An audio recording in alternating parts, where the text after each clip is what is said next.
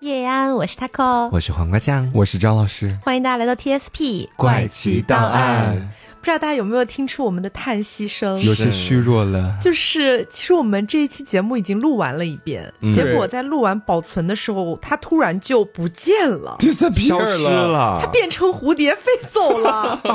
然后经过我们大概十来分钟的一个在电脑上的疯狂搜索，我们就是没有发现这期节目的这个存档，找不到啊，崩溃了，直接崩溃了。然后我们没办法，只能重新录一遍。所以就是大家多多包涵吧。对好，那么今天给大家录制的这一期节目呢，是志怪故事系列。嗯啊，其实志怪故事系列呢，一直以来我们的听众也都还挺喜欢的，好像更多是作为睡前听的这个东西的感觉。真的能睡着吗，家人们？我有一次去试过，然后我发现真的效果还不错。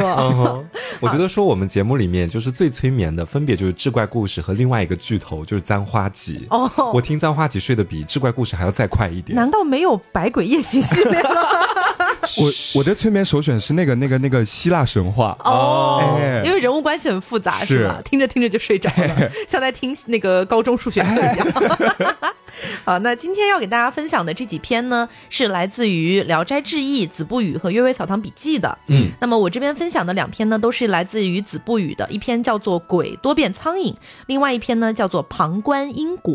嗯，我这边是来自于《聊斋志异》的《绿衣女》，还有来自于《阅微草堂笔记》的《曹生不惧鬼》。哎，我今天呢只有一篇故事，是来自《聊斋志异》卷二的胡四杰。嗯。好，那我这边就先开始分享我们的第一个故事啊，来自于子不语的《鬼多变苍蝇》。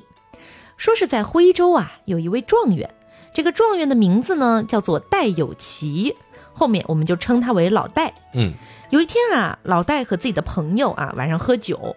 喝完酒了之后呢，有点醉醺醺的，他就想出门走走啊，看看这个月亮啊，散散步这个样子。嗯，还挺诗情画意的啊。对，怀民意未寝。嗯，于是他就一个人出了城，来到了回龙桥上。到了桥附近的时候呢，老戴就看到一个穿着蓝色衣服的人。这个穿蓝衣服的人呢，手里还拿了把雨伞。许仙，拿了伞的都是许仙是吧？断桥嘛。然后呢，就发现这个蓝衣服的人来的那个方向啊，好像是从西乡那边的方向走过来的。嗯，这个蓝衣服的人一看到老戴，他就畏畏缩缩，不敢上桥了。老戴当时就很狐疑呀，说：“我有什么可怕的呀？我不过就是喝了点酒嘛。”嗯，老戴就怀疑这个人怕不是个贼吧？哎，于是呢，他就想充当一把这个英雄好汉。哎，咱们见义勇为。哎，上前把这个蓝衣服的人抓住，就开始盘问，说：“你赶快交代，你是干什么的？”蓝衣服的人说：“我是狐仙。”不合适吧？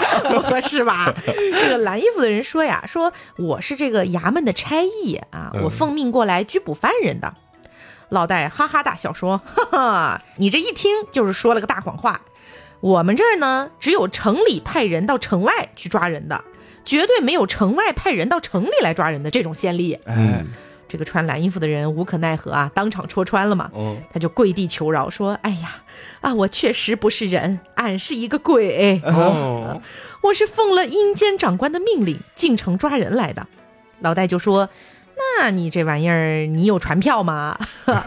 这蓝衣鬼说：“有的，有的啊。”然后就拱手奉给老戴。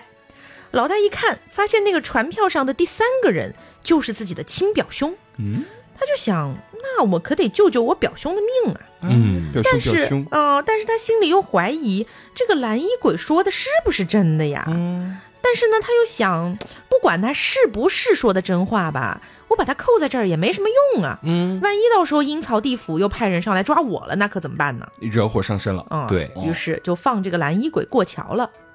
老戴心思一转呢，就想，如果这个蓝衣鬼说的是真话，那抓完人呢，肯定是要原路返回的。于是呢，老戴就自己坐在桥上等他。嗯，四更时分，蓝衣鬼果然回来了。老戴就问他：“哎，怎么你一个人呢？你要抓的人全抓到了吗？”蓝衣鬼说：“哎，抓齐了，抓齐了。”老戴就问他：“你抓的那些人在哪儿呢？怎么就你一个人啊？”蓝衣鬼说：“啊，就在我撑的这把伞上。”老戴就看向那把伞，发现 发现这个伞上面啊，用线拴着五只苍蝇，还发出嗡嗡的声音。老戴就哈哈大笑，一把把那个伞抢过来，就把这五只苍蝇给放走了。哦，蓝衣鬼是又怕又急啊，说你你怎么可以做这种事呢？你这是做嘛呀？啊，踉踉跄跄的就追着这五只苍蝇跑了。嗯，天色呢慢慢亮了，老戴还是不太放心，他觉得说我要不到表兄家去探望一下，看看具体是个什么情况呢？到了表兄家，表兄的家人就跟老戴说：“哎呀，你这位表兄啊，病了很久了。昨天晚上三更的时候死了啊，但是在四更的时候突然活了过来。哦，没想到到天亮的时候又死过去了。苍蝇又被抓到了，是不是反复生死这样子啊。话说在另外一个地方，江宁县还有一个姓刘的小孩，只有七岁，我们就称这个小孩叫做阿刘。嗯。”阿刘呢得了一个不太好启齿的病，他的阴囊常年红肿啊，求医问药呢是怎么都不见效，该去看一下男科了。对对，刘家呢有一个邻居是一个姓饶的妇女，我们就称她为饶阿姨。嗯，饶阿姨啊是一个活人，但是呢她是那种可以通阴阳、下阴观测的那种人哦。饶阿姨呢经常兼职，会做一下阴间的差役。轮到饶阿姨去阴间值班的时候，她就会和丈夫分床睡，同时在这个期间不吃不喝，就像一个痴呆一样的，哎，那种感觉。阿刘的母亲呢，就想去求一下饶阿姨，说：“饶阿姨呀，能不能帮我们下阴看一下呀？我们家阿刘这到底是什么情况啊？他阴囊到底怎么回事啊？对，是不是沾上什么不干净的了呀？问问凶吉吧。”过了三天之后，饶阿姨来到了刘家，说：“啊，你这个事儿呢，没有什么大碍啊。”你家阿刘的前世上辈子太喜欢吃青蛙了，吃的实在太多啊，杀的太多太多的青蛙，美蛙火锅。所以呢，今生就有成群结队的青蛙来咬阿柳，要为同类报仇。哦，所以呢，就咬他的这个阴囊，就显得有些许红肿。哦，不过呢，这种东西本来就是供人食用的，也不算是什么特别深仇大恨的事情。这种虫鱼之类的东西都属于八蜡神管辖。所以你们只要到刘猛将军的庙里去烧香祈祷，就可以平安无事了。嗯，阿刘的妈妈就照办了，儿子的病果然也就好了。后来有一回呢，饶阿姨一睡不起呀，狠狠睡了两天两夜才醒过来。醒过来的时候呢，也是浑身冒汗、气喘吁吁啊。饶阿姨的嫂子就问她：“你你怎么回事啊？你没有大事吧？”饶阿姨就说：“哎呀，你不知道，我们这儿附近啊有一户人家。”里面有个女人，凶狠泼辣，简直是这个难以拘捕。嗯，阎王爷呢就派我去捉拿，不料这个女人临死的时候力气还特别大，跟我格斗了好长时间。哎，幸亏我聪明，我把我那个裹脚布解下来了啊，缠在了他的嘴上，没有，是捆住了他的手，哎，然后才解决了。嗯，嫂子就问：“那你现在把那妇人安置在什么地方呢？”嗯，饶阿姨就说：“啊，就在窗外的那棵梧桐树上。”嫂子前去一看，却没有看到什么东西。仔细的去观察，才发现树上有根头发，这根头发上拴了一只苍蝇。嫂子觉得，嗯，还挺好玩的。这个苍蝇怎么会被头发拴住呢？嗯，于是就把苍蝇取了下来，放在了自己的针线盒里。没过多久，只听见饶阿姨在床上发出阵阵叫喊，又是好久好久才清醒过来。醒过来之后，马上找到了嫂子，对嫂子说：“嫂子。”你怎么能开这种玩笑呢？太残忍了！阴间的长官怪我捉不到那个妇人，重重的打了我一大板，规定我要在期限之内把那个妇人捉拿到案。哎呀，嫂嫂，你快点把那个苍蝇还给我吧，免得我再挨板子了。嫂子本来还有点不信，她就看了一下饶阿姨的臀部，喂，发现真的有挨板子的伤痕，真被打了。对，后悔的不得了，就赶快把苍蝇还给了饶阿姨。饶阿姨接过苍蝇，把苍蝇含在了嘴里，睡着了，才渐渐恢复了这个平静的模样。不过从此以后，饶阿姨就再也不肯替活人到阴间去问凶吉了。哦。所以这个故事呢，相当于是，呃，一开始我看到的时候，看到这个标题叫“鬼多变苍蝇”嘛，嗯，我一开始的断句理解为“鬼多变苍蝇”，就是我以为抓了很多鬼之后，就把这些鬼变成苍蝇，哎，结果后来读完了之后才反应过来是鬼多变成苍蝇这个意思，大多数鬼都会变成苍蝇，对，是这样的一个理论。哦，那我接下来讲的这个故事也是与昆虫有关的鬼怪的故事。啊，就这个绿衣女，嗯，说异都有一个书生，我们暂且。就叫他小鱼吧。好，小鱼家境比较贫寒，住在山里面的寺庙当中，每天起早贪黑的读书，就是想要去求取功名。有一天晚上，小玉正在房间里苦读呢，忽然听到窗外有一个娇滴滴的声音说：“哎呀，于相公读得好勤奋呀！这可是在深山里面呀，哪里来的女人呢？”小玉正觉得奇怪呢，那个女人已经推开了房门，啊，笑盈盈的走了进来，说：“女鬼登场。”是，哎呦，于相公读的好用功呀！但是小玉仔细一看，发现这个女人穿着绿色的长裙，长相也是非常的漂亮。一般来说，半夜在深山老林里碰到美女，那十之有八九肯定就不是人类了。那这种基础的鬼怪知识，小鱼还是具备的。但是啊，但是咱们就是说，碰到如此美女，怎么能就这样放她走呢？小鱼想也没想，直接就和女人一番云雨，毫不快活。从那之后，每天晚上，这个女人都会来和小鱼共度良宵。有一天晚上，两个人正坐在一起喝酒呢，谈话之间，小鱼就知道这个女人她是会唱歌的，于是就想让女人现场表演一段。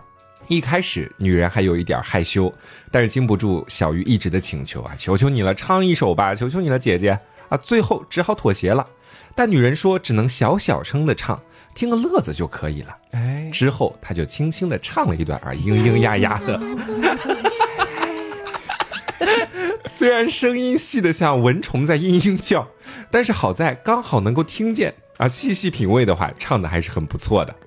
唱完之后，女人好像很紧张，突然就有种夹起尾巴做妖怪的感觉。嗯，她还特地拉开房门向外去看，说：“哎呦，我总觉得窗外有人在偷听。”嗯，之后听得见吗？咱说白了，就这么点大声音。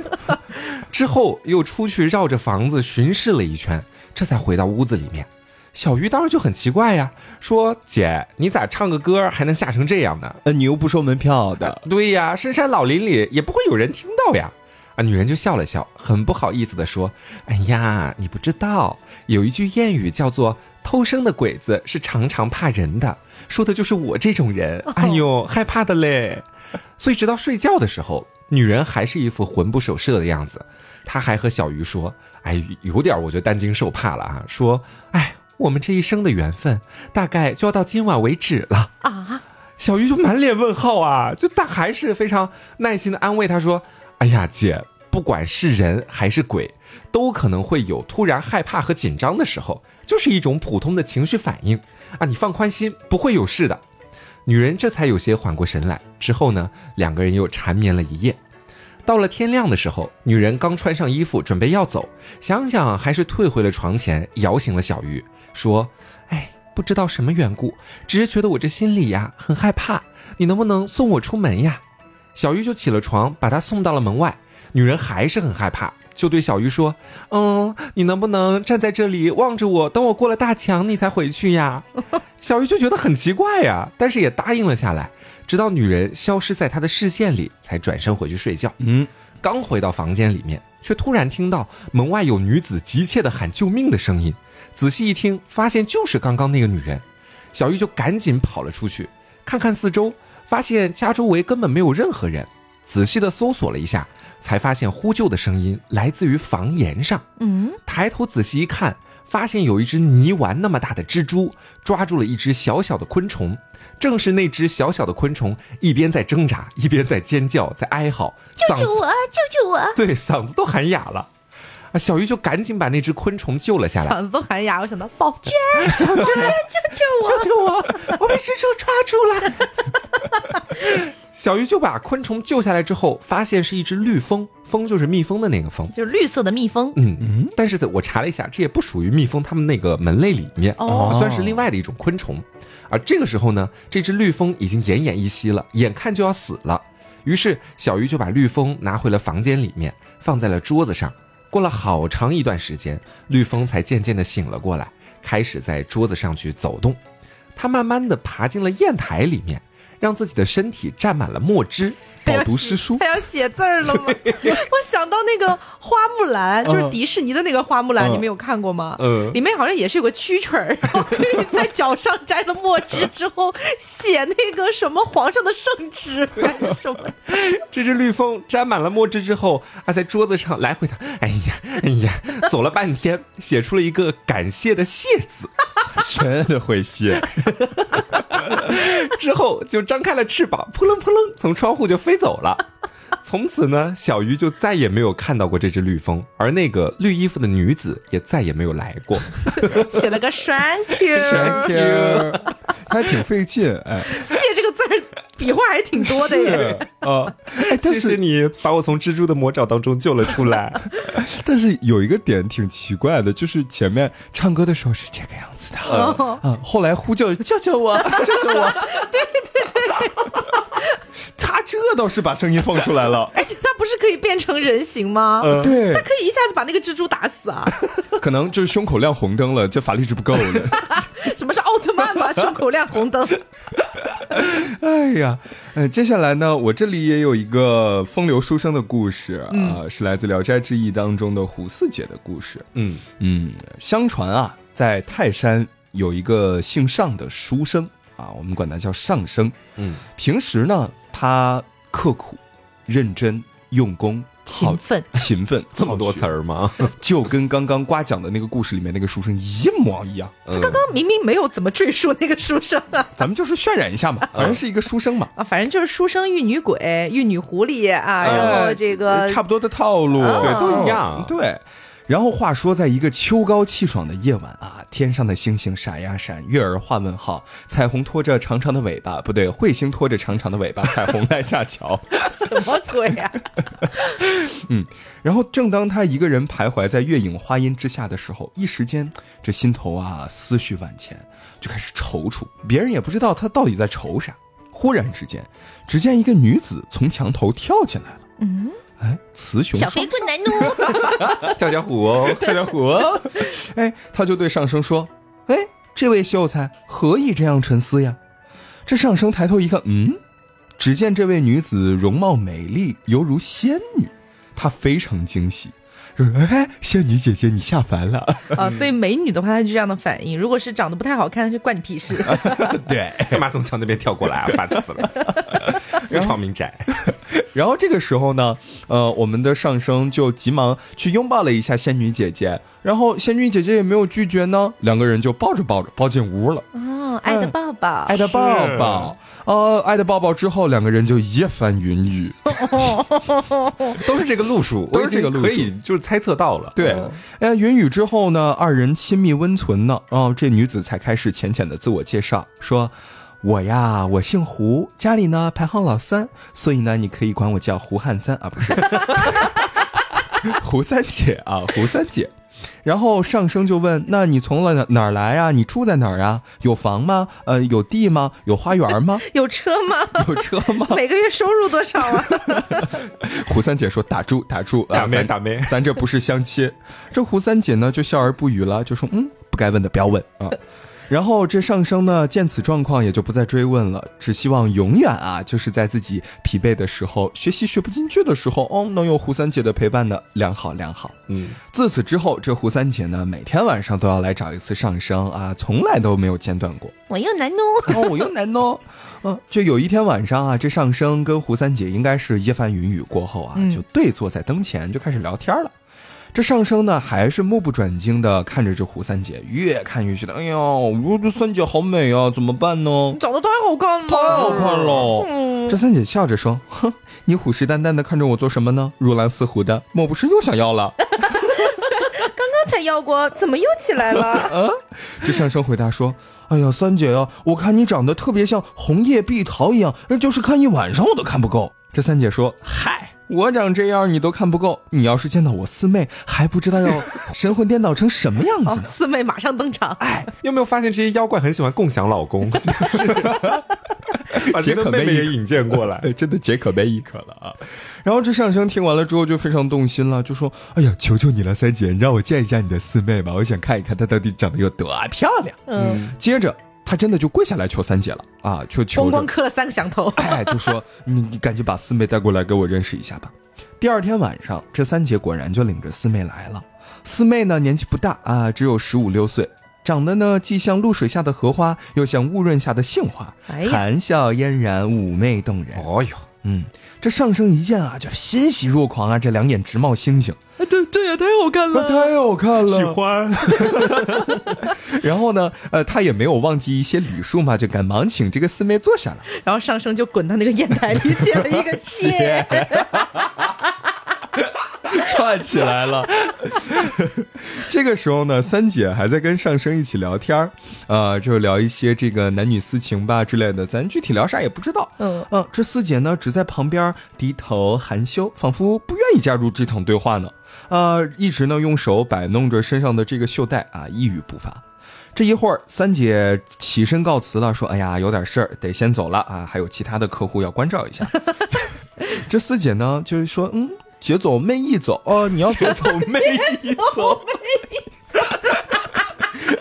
然 后然后这四妹就起身跟着三姐一起走了。然后这时候呢，上升见到这俩人怎么都走了，那可不行呀，那可不行呀，我一个人怪孤单的，不行不行。此此时这上升一手拉住四妹不放啊，就眼睛看着就说：“哎呀，三姐呀，三姐，你帮我说句话吧，你走就算了，你还有其他客户，你能不能让四妹留下来陪我呢？”哦，嗯，这个时候三姐说：“这狂徒真是性急了，那不如就请妹妹稍待一会儿吧。”哦，陪陪郎君吧，呃，陪陪郎君吧。这四姐没说话，哎，这三姐就一个人走了，哦，啊，就走了。四妹和这上生呢，在这时候就感觉四下也没有人了，三姐也不在了，可以大干一场了。啊，我们就一番云雨。接着云雨结束之后，又跟三姐一样的桥段开始聊天了。嗯，不过这个聊天跟三姐的聊天可是不一样啊。这个聊天，俩人就开始互相倾诉自己的生平，姐聊妹一聊，真的姐聊妹一聊。说着说着呢，这俩人就感觉像是多年未见的知己一样啊，就开始呃吐露一些自己的内心独白。然后四妹就开始说了：“哎，我呀，你也看到了，小的时候我有一个大大的梦想，这这可不行说，这可不能唱啊。这可不能说，怎么扯到咱们学校那边去了呢？这可不行。嗯，然后这个时候呢，四妹就说了：“哎，我呢是一个狐女。啊，狐狸变的，惊不惊奇，意不意外呢？还好吧，有菜豆。这一般在《聊斋》里面啊，这个男的遇到了狐仙，或者是遇到了狐妖，嗯这不得欣喜若狂，嗯说你不不光能跟我一番云雨，你是不是还得给我点钱？啊，你你还得给我来点金银财宝，是不是？白嫖成性。当然，我们这个故事里面的尚先生啊，他呢是属于见过大世面的，啊嗯啊，不为所动，也没有特别的惊诧惊诧，就是哦，狐妖还好吧，也就对。嗯然后这个时候他也不觉得怪异，四姐继续说话了。嗯，既然我都是狐女了，媚狐解一狐，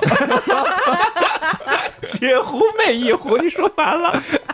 这个时候是一个特意的倒装啊。我的三姐呢也是一个狐女，但是此狐女非彼狐女呢。你面前的这个小狐妖可是跟我的三姐一点儿都不一样呢。也开始查了。开始了，然后这这上升就哦哪里不一样？你们不都是狐仙吗？长得都还怪漂亮的。然后这个时候四妹就说了，我呢是一个善良的狐仙，可是跟三姐不一样呢。我的三姐呀，她非常狠毒，已经杀了三个人了。只要你被他引诱上了钩，早晚有一天你得死。真的好查、好贱啊！嗯，姐姐她呃，这个心狠手辣，可以杀三个人，不像我像我，我手无缚鸡之力的，嗯我特别善良，我只会心疼哥哥。嗯，然后这个时候呢，嗯，转念一想，说既然我们如此的情投意合，呃，酒逢千杯，呃，酒逢知己千杯少的，嗯，承蒙你酒逢，千杯知己少。脑子已经乱了，喝多了知己就少了呗。这是一个悲伤的故事啊。啊，他就跟这个上升说了，说承蒙你这样爱我，我也不忍心看你死在三姐的手下。这样吧，我是觉得你应该早早的和三姐断了联系，断了来往。嗯，你只需只爱爱我一我一个。然后这上升听了就很害怕，说啊，这怎么办呀？你能不能帮我想个办法呀？这四妹就说了，我呢虽然是一个小狐仙、小狐妖，但是我得到了仙人的正法，我正在修炼。这样吧，我写一张符给你贴在你的屋子门口，你就可以让他退去了。随便还要让天哪三姐滚蛋，手段啊，满满的都是手段。段啊，这个时候他就给上生写了一张符，贴在这个门口了。天马上就要亮了啊，这三姐就心里面就想说，这狐媚东西，啊，怎么一晚上了都不回来？啊，我得去看看他到底在干什么。嗯我就答应他陪一会儿，这怎么陪了一晚上呢？然后这三姐就来到上生家了，看到了门上的符咒，恨恨地说：“哟，这小妮子真是个负心人呀！亲爱新郎就不想着我这牵线搭桥的人了？也罢，你二人本来就有缘分，我也不嫉妒你们，何必这样对待我？那咱说这是咒骂呀？啊，男人多的是，没必要吧？谁在乎你这个呀？啊？然后翻了个白眼儿就走了。嗯嗯，过了几天呢，这四妹因为有事儿要到其他地方去，她就跟上升约好了，说：“嗯，我过过两天再来吧。”这天上升一个人在家没事儿干啊，他也不看书了，然后他就在外面闲逛，逛到山下啊，他发现有一个林子，在朦胧之中，他忽然发现从这树林里面走出来一个少妇。哦，怎么还有个少妇？美妙少妇，美妙少妇，哦这少妇风韵犹存呐、然后这少妇呢，就慢慢的朝着这个上升走过来了啊。四目相接之时，她说话了：“哎，你为什么每天要恋着人家胡家姐妹啊？怎么这么机车？真的很机车哎！谁很机车？他们又不能给你钱，我可以给你钱，我可以给你钱，真假？真的。然后他就掏出了一罐钱给到上升，说：“哎，这里是一罐钱，你先拿回去买点好酒，我回去呢拿点菜肴出来，今晚跟你好好快乐一下。”这就是成熟女人的魅力是吗？是独立女性，独立女性，独立女性。上升拿回钱来呢，按照妇人吩咐买了酒，稍微待了一会儿。这少妇果然回来了，把烧鸡、火腿这些肉就放在桌子上，拿出一把小刀，把这些肉切成小块，就开始跟上生啊、呃这个知己千杯少了。嗯，这个时候酒过三巡啊，俩人说晕乎乎的啊，咱要不先睡下吧？啊，也不知道俩人睡哪儿去了，反正就这大树林子里面肯，定是一番云雨。一下反啊，应。一天为被，一地为床啊！哦，对了对了，只见这妇人非常之放荡啊，直到天明起床，这俩人就是好几番云雨了。嗯，第二天早上起床，这个穿鞋的时候啊，这少妇就听到有人说话了，这放大了耳朵一听啊，发现有人走得越来越近，定睛一看，发现是胡家姊妹。这妇人一见啊，抱头鼠窜，慌忙之中还掉了一只鞋。这胡家三姐和四妹家就追着他就骂说辛德瑞拉，给我站住！不是辛德瑞拉了，小心律师函警告了，就说：“嗨，大胆骚狐，怎敢与人睡觉看看你们自己吧。”咱们说这也是惊诧呢，这怎么还有家狐野狐之分呢？哦，然后呢，就说着就追了出去，过了一会儿才回来。然后回来之后啊，这四妹就跟上生就抱怨了，说：“哎呀，你可真是一个没出息的东西，竟然敢跟这外面的骚狐狸匹配，我不能再跟你亲近了。”怒气冲冲的就要走啊。这上生既羞愧又狂红啊，就连连认错，态度非常诚恳，说：“哎呀，我求求你了，亲爱的四妹啊，我错了，我真的错了，我早知道我就不这样了，怎么办呀？”然后现在可怜巴巴的把求助的眼神投到了三姐身上，三姐说：“哦收到。”啊 然后呢，这三姐就开始从中调和啊，这毕竟是我给人家两个人牵线搭桥的别，说三姐人还挺好，哎，是这三姐这人美心善的，格局大，不计较。哎，是。然后呢，这逐渐在中间啊，左劝右劝，劝了半天，这四妹才消气，俩人呢又跟以前一样好了。有一天，啊，打陕西来了一个人，嗯，陕西人，他琢磨了你，他骑着一头小毛驴儿啊，嘚儿哒嘚儿哒，他就来拜访上家了。这上生的父亲开了门啊，那人就说：“哎，我是来寻找妖精的，已经找了很长时间了，最近我才发现，在你这儿啊。”这上爸爸呢，听到这人说话很奇怪，说哪儿来的妖精？我们这就就是一个读书人家、书香世家吧，哪儿有妖精啊？就问了，说咋回事？那人就回答：小人天天在外云游四方，这一年里面有八九个月都不在家。只可惜啊，我那弟弟天天就喜欢在家宅着啊，宅男一个。之前啊，就听说他在家里面被这妖精蛊惑，然后就死了。我听说之后非常气愤啊，我这个一拍大腿，我就继续云游四方。我这云游四方，我就找这个妖精啊，找了半天，我终于在你家附近发现了这个妖精的踪影。我就闻着味儿，我就过来了。说你家这怎么这么骚啊？骚气冲天，骚气冲天啊！哎，我跟你说，千万得小心。如果我这次没能帮你除了他，那你家也有可能会有人跟我弟弟一样被害死啊！啊，这一段时间里面呢，这上生跟狐女往来密切的事情，上夫呢也略知一二啊，背地里呢也是有暗中观察，有所察觉。有所察觉。听闻这闪人这么一说，心里面很害怕呀，说：“ 哎呀，这怎么办呢？”就赶紧请这个人进屋了，说：“哎呀，大师啊，求求你赶紧做法除妖吧。”闪人拿出俩瓶子摆在地上，念了啊不啦不啦不啦很长时间的咒语，只见有四小魔仙，呼啦呼，道士变身，就只见呢有四团黑烟分别钻入这俩瓶子里。这闪人就说：“嗨嗨，全家都到齐了，齐活！”接着他拿出猪膀胱蒙住了瓶口，堵得严严实实的。这尚爸爸很高兴啊，说：“哎呀，谢谢你呀，呜呼啦呼啊！呃，这样吧，我请你吃个饭吧。”这上生知道这一切，心里觉得很可怜，说：“爸爸呀，爸爸，你爸爸呀爸爸，爸爸呀，爸爸，你怎么把我老婆也给抓走了呀？怎么回事儿呀，爸爸？你还要请那个抓我老婆的人吃饭是怎么回事儿呢？他心里面啊就觉得很可怜啊，他就偷偷的就靠近这个瓶子，再靠近一点点，哎，我就 我就会心 动。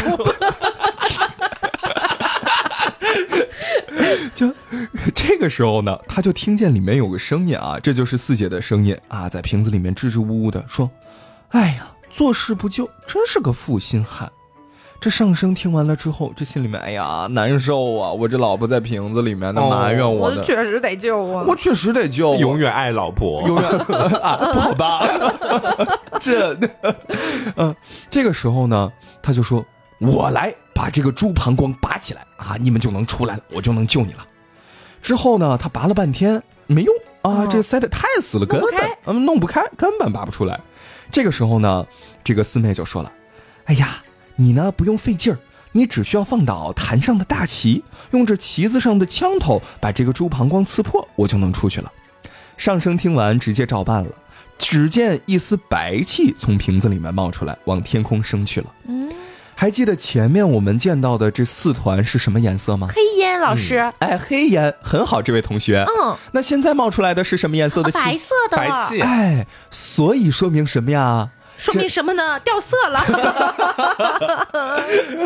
说明啊，这四妹啊修炼得道了啊升天去啦，渡劫了，渡劫了。然后呢，这善喜人吃完饭之后出来啊，就只见这坛上大气放倒在地，大惊失色，说：“哎呀呀呀呀呀呀，完蛋了啊！这狐仙不得逃走了啊？不，这个时候我们要用词谨慎，这狐妖不得逃走了？这一定是公子干的，对不对？”只见这拿起瓶子摇了摇，又贴近耳朵听了听，说：“擦亮嘿哟。”说：“好像只跑了一个啊，并无大碍。跑的那一个呀，修仙得道了啊，活该不死，可以赦免。”说我第一次，听说活该活该不不死，对，说完他就直接带着这瓶子上路了。后来呢，这上升就过了几天安生日子啊，但是呢，只见他救完这个四妹，四妹也不回来找他啊，没有四妹的报恩这个桥段了。哦难受，sad。后来呢，他就没事干啊，也不学习了，就彻底荒废了自己的学业。他就坐在地里看着自家的佣人割麦子啊，远远的就看出，哎，树底下那个身影有点眼熟，这不是我的四妹吗？哦，回来了，回来了。他就赶忙过去拉着四妹的手，哎，四妹，四妹，你回来了，你回来了，太好了，我想死你了想。死你了。这四妹说，嗯嗯，请不要这个样子。你是 Cardi B 吗？啊啊啊啊突然矜持起来了，嗯，这阔别十多年，如今我这个仙丹已经练成了，嗯，但是呢，我还没有忘记你，所以呢，我就是回来看看你吧，嗯，怎干香？请看一下吧。看一眼哦。这个时候，上升就拉着四妹的手，哎，四妹，四妹，你回来就好，那赶紧跟俺回家吧。四妹见状就说，嗯嗯，我已经今非昔比喽，不能再沾染红尘喽，以后再见吧。说完，他就嗖一下不见了。所以他来的目的就是 炫耀一下，跟他说我已经位列仙班了，现在这个时候还没有位列仙班呢。哦哦，位列他是仙丹练成了，仙丹练成，嗯，哎，接下来又过了二十多年，这上升呢一个人在家郁闷呢，说：“哎呀，学习也学不进去，四妹也走了，这一走就是二十多年，可怎么办呢？”只见四妹从外面进来了，哦哎，这时候他又高兴的死了，对又高兴极了，就是：“哎呀，四妹你回来了。”然后这个时候四妹就说了：“嗯嗯 已经变成他的口头禅了，是吗？嗯，嗯啊，哦，上一次我跟你说的是什么？我练好了仙丹，对不对？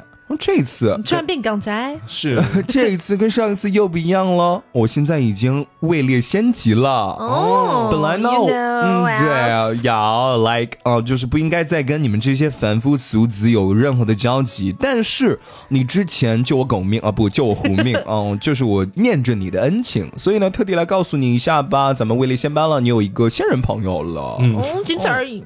嗯，嗯啊，当然，我为了报答你的恩情呢，呃，我可以告诉你，你什么时候会死。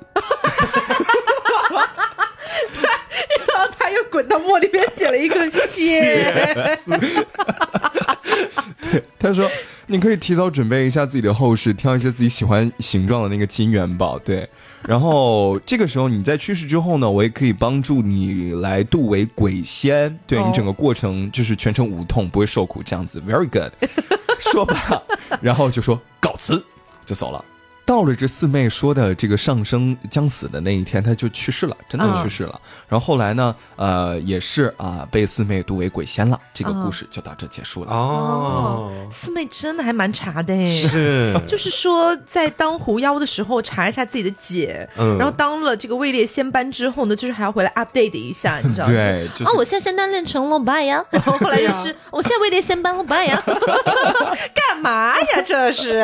虽然最后给了一点甜头吧，但是我只是告诉一下你的死期哦。对而且你知道吗？就是这个故事，还有前面那个绿衣女的故事，嗯嗯都会让我产生一个很大的那种感觉。就是之前经常有听众在评论里面说的，嗯说感觉这个《聊斋》故事哈，嗯感觉有很多这种什么书生和女鬼，或者书生跟女狐狸的故事，都很像是那种书生半梦半醒之间，他做了一个美梦，好，然后自己记录下来，自己意淫一下。又跟我云雨，又给我钱，对哎还告诉我死期，真的 thank 好，那我这边呢，就接着来跟大家分享来自于《子不语》里面的另外一个故事，叫做《旁观因果》。嗯，这个故事是这样的：说常州啊有一个秀才叫做马士林，后面我们就称他为小马。小林，啊，哎，小马吧？怎么还唱反调呢你？怎么怎么回事呢？嗯 说这个小马呀，他小的时候跟着父亲在北楼读书。这个北楼呢，大家可以理解为就是那种读书的地方，书院啊。嗯，这个小马住的那间屋子呢，打开窗户就可以看到对面有一个露天的花台。这个露天花台的主人是一个卖菊花的王老头，还说不是小林，就是卖新鲜的那个花卉菊花啊、哦对对对，喜欢菊花的老头就是啊，对对。有一天呢，小马很早就起了床，打开窗户想要看看风景。这个时候呢，天色渐渐蒙蒙亮啊，一点点亮。小马借着这一点亮光，就看到王老头走上了自己的花台，正在浇花。嗯，浇完花了之后，王老头正要走下花台，只见有一个挑粪的人提着两只粪桶就走上了花台，好像是想要帮助王老头浇花。但是王老头脸上露出了不太高兴的神色，哦，可能就是王老头有自己的一些浇花技巧，就只能用自己的粪来浇。那 倒不知道，反正王老头就不想让那个挑粪的来操作。哎嗯，可是这个挑粪的人呢，他可能也是想顺便看看花、赏赏花这样子，嗯他就一定要上去。于是呢，王老头和挑粪人两个人在花台的斜坡上挤来挤去，啊，哎，我这个粪今天一定要浇到你的花上。浇到你的菊花上。这个挤来挤去呢，有点推搡了起来。哎，不巧，天空正在这个时候下起了雨，露台上变得很滑，斜坡呢又比较陡，而且还很高。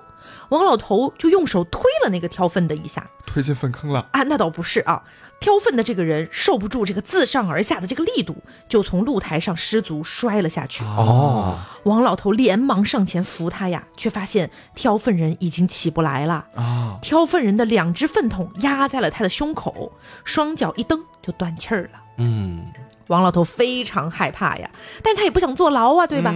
他一声不吭的拖着那个挑粪人的脚，四处打量，发现周围都没有人跟做贼似的。啊，于是就把这个挑粪人从自家的后门一路拖到了河岸边，又把那两个粪桶放到了尸体的旁边，自个儿就回家关起门来睡大觉了。哎，哦，小马目睹了这一切，但是他当时年纪太小了，嗯，他觉得这个事儿啊是事关人命的大事儿，他真的不敢随便的去跟别人讨论这样的事情。然后就把嘴缝起来了。那，对，连忙把窗户关好，出门上学去了。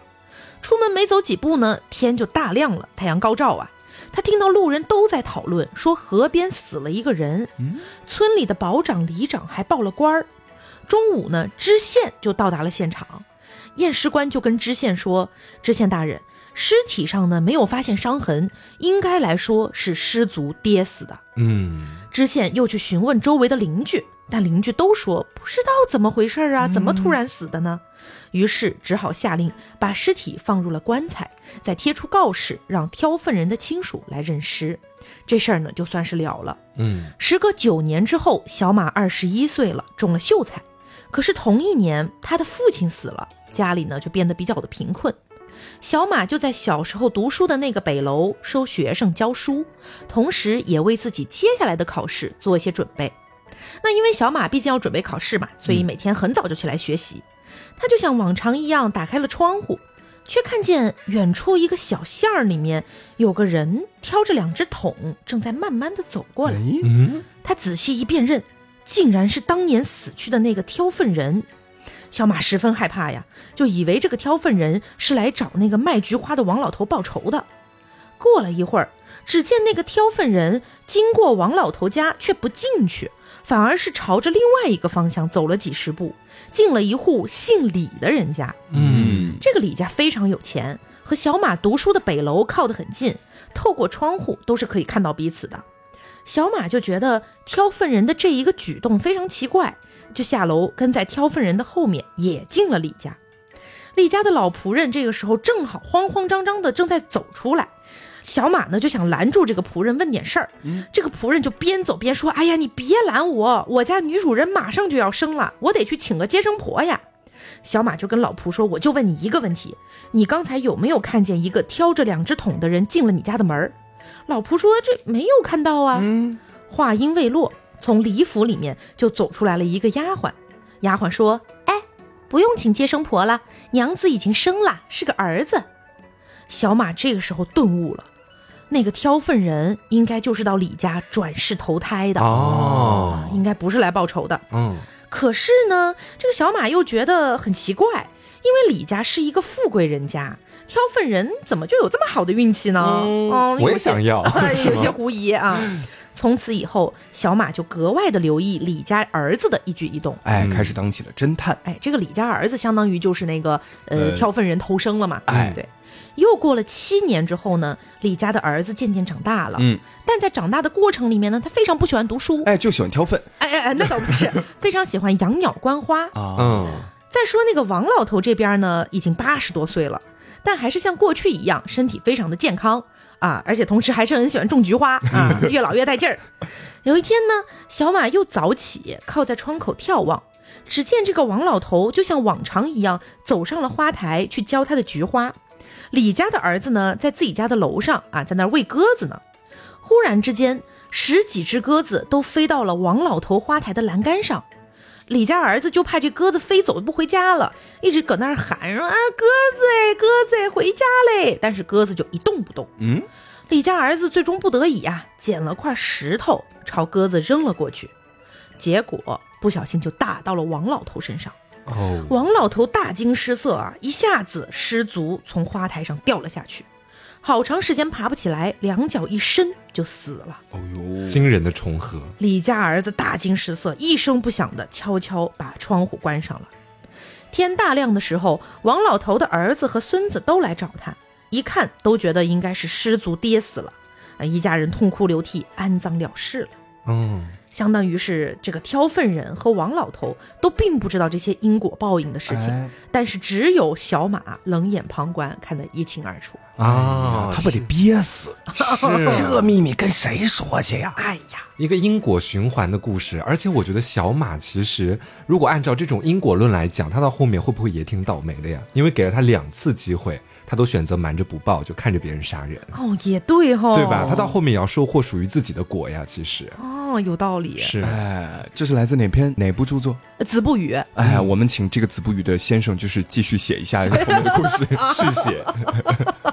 你这话说的就很像是之前我在网上看到有一个人说，哎，我觉得曹雪芹写的《红楼梦》挺好看，他怎么现在不写了？好可怕！咒骂人 Sorry, 是这个 sorry 好，那我接下来给大家讲一个人不怕鬼的故事，名字叫做“曹生不惧鬼”。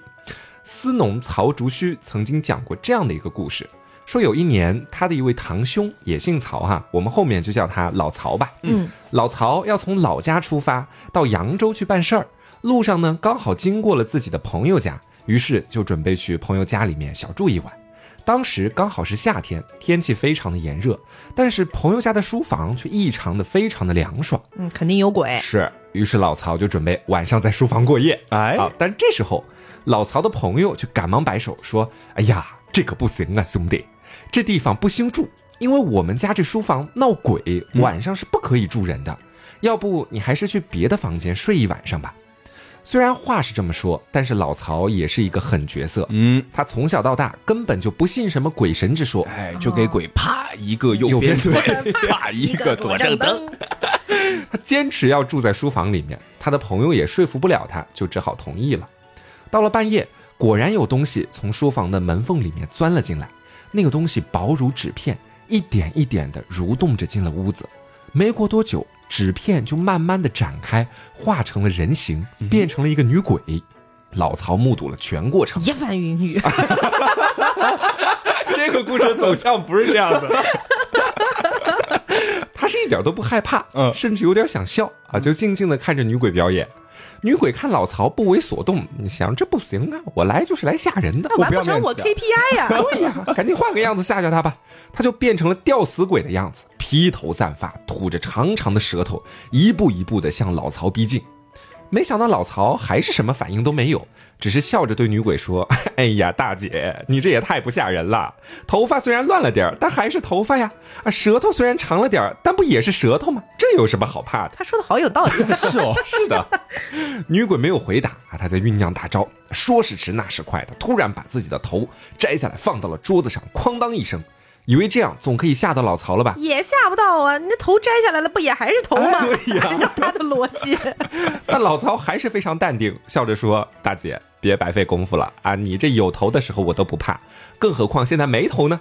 啊，一人一鬼就这样在屋子里面对视了好几秒钟，场面有些许的尴尬。